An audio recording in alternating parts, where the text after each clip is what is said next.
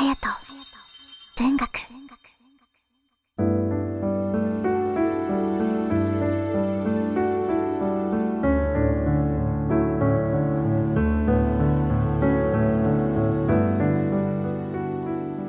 皆さんいかがお過ごしでしょうか？2月19日月曜日の夜です。さあ今宵は前回の感想の振り返りから。松切り過去ご安全に3駆け引きに勝ったと思った若い男は自分のものにしたままで終わらせたかった女の手のひらでうごめいていたのが分かったところで読み手はこの結末を一体いくつ想像できるのだろうか。NSTRD さん。ずるさと情念の深さを表現されているえぐいけど引き込まれる朗読でした。上田エマ之助さん。つ艶めかしい。姿勢を読んだ時のあやさんを思い出しました。などなどたくさん感想をいただきました。ありがとうございます。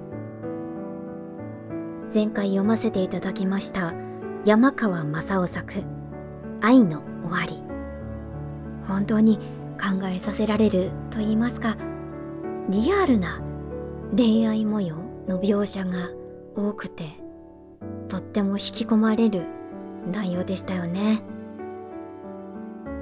これほどまでに誰かを愛すと言いますか捉えていたいという気持ちになることって私にとっては結構難しいことでこの作品を読むにあたっていろんな、ま、曲を音楽を聴いたり小説を読んだりしましたね。きっかけはそれこそ前回のオープニングでお話ししたお友達の恋愛の相談から来たのですが私もこちらの作品を読むことによって疑似恋愛をしたような感覚になりました。そして姿勢谷崎潤一郎さんの作品ですよね。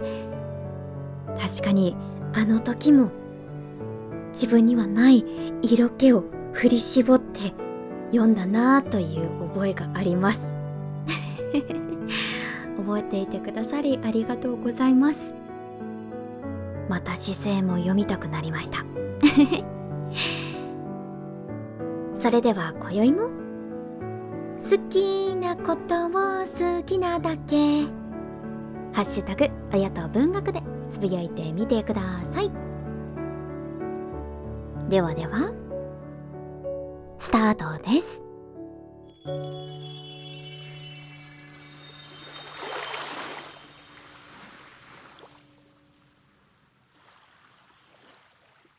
木蓮。寺田虎彦。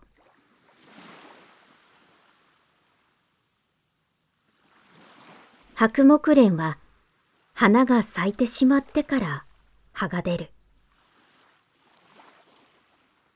その若葉の出始めには実に鮮やかに明るい浅緑色をしていてそれが合唱したような形で終点に向かって伸びてゆく。ちょうど緑の炎を上げてもゆる古老足を灯し連ねたようにも見える。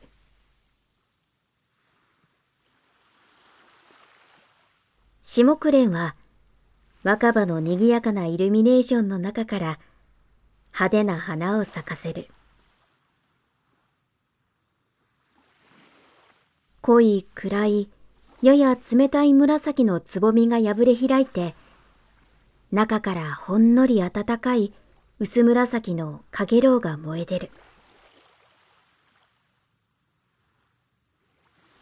そうして花の散り終わるまでにはもう大きな葉がいっぱいに密集してしまう。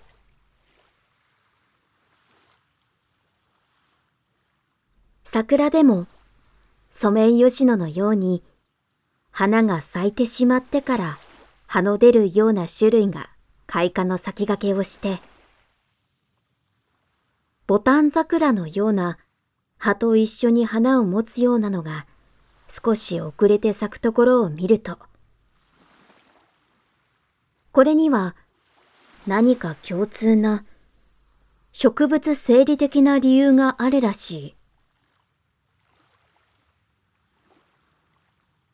人間でもなんだかこれに似た2種類があるような気がするが、何が花で何が裸が自分にはまだはっきりわからない。木蓮。寺田虎彦。隼人。文学。第89回綾と文学。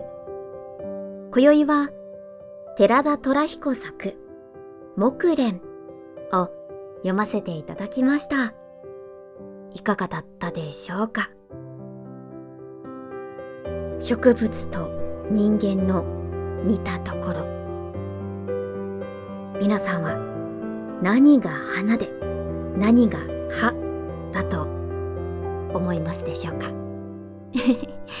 今日はそんなことを考えて眠りたいと思います。それでは皆さんまた会える日までハピルネ皆さんご一緒に。ハピルンなハピルンな今は今は